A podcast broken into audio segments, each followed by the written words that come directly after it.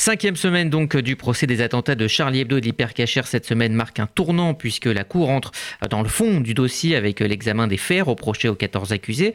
Euh, Laurence Goldman, bonjour. bonjour. Vous suivez avec Églantine Delalleux ce procès pour RCJ. Une, enquêtrice, une enquêtrice pardon, ce matin était à la barre euh, pour évoquer donc les échanges téléphoniques entre euh, deux des accusés et Amédi Koulibaly. Oui, la s'est concentré ce sur les échanges téléphoniques entre Koulibaly, l'auteur de l'attentat de l'hypercachère, et tout d'abord Pastor Alvatic, c'est l'un des 11 accusés présents dans le box. Son ADN a été retrouvé sur plusieurs armes dans l'appartement loué par le terroriste à Gentilly la semaine de l'attentat, mais aussi sur d'autres armes qui ont servi lors de la prise d'otage dans le supermarché de la Porte de Vincennes. C'est donc une enquêtrice de la police judiciaire qui a été entendue ce matin par visioconférence et entièrement floutée pour des raisons de sécurité. De septembre 2014 à janvier 2015, soit au cours des quatre mois précédant les attentats, pas moins de 500 échanges ont été relevés entre Koulibaly et Pastor Albatic. Les deux hommes s'étaient connus à la maison d'arrêt de Villepinte où ils étaient incarcérés. Tous deux faisaient partie du cercle dit de la buanderie Koulibaly avait enseigné à plusieurs des accusés déversés du Coran dans un processus de radicalisation.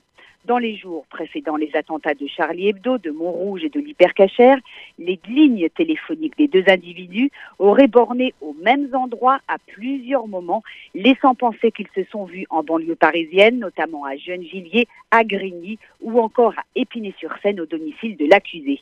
Le 4 janvier, une photo de Pastor Alvatic au volant d'une Renault Clio a par ailleurs été prise par une borne de télésurveillance.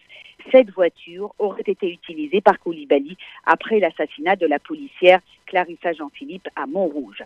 Et puis, un second accusé apparaît dans cette cartographie d'échanges téléphoniques. Il s'agit de Amar Ramdani, ancien voisin de cellule de Koulibaly à la maison d'arrêt de Villepinte. Il aurait rencontré le terroriste dans la soirée du 6 janvier soit la veille de l'attaque de Charlie Hebdo.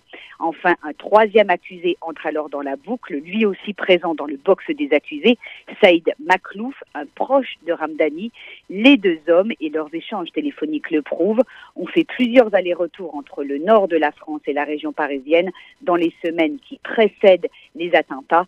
L'ADN de Maklouf a d'ailleurs été retrouvé sur la lanière du Tizer utilisée par Koulibaly à l'hypercachère. Lors de son audition par le juge d'instruction après son arrestation, Maclouf avait justifié ses déplacements en disant qu'il avait rendu visite à des prostituées.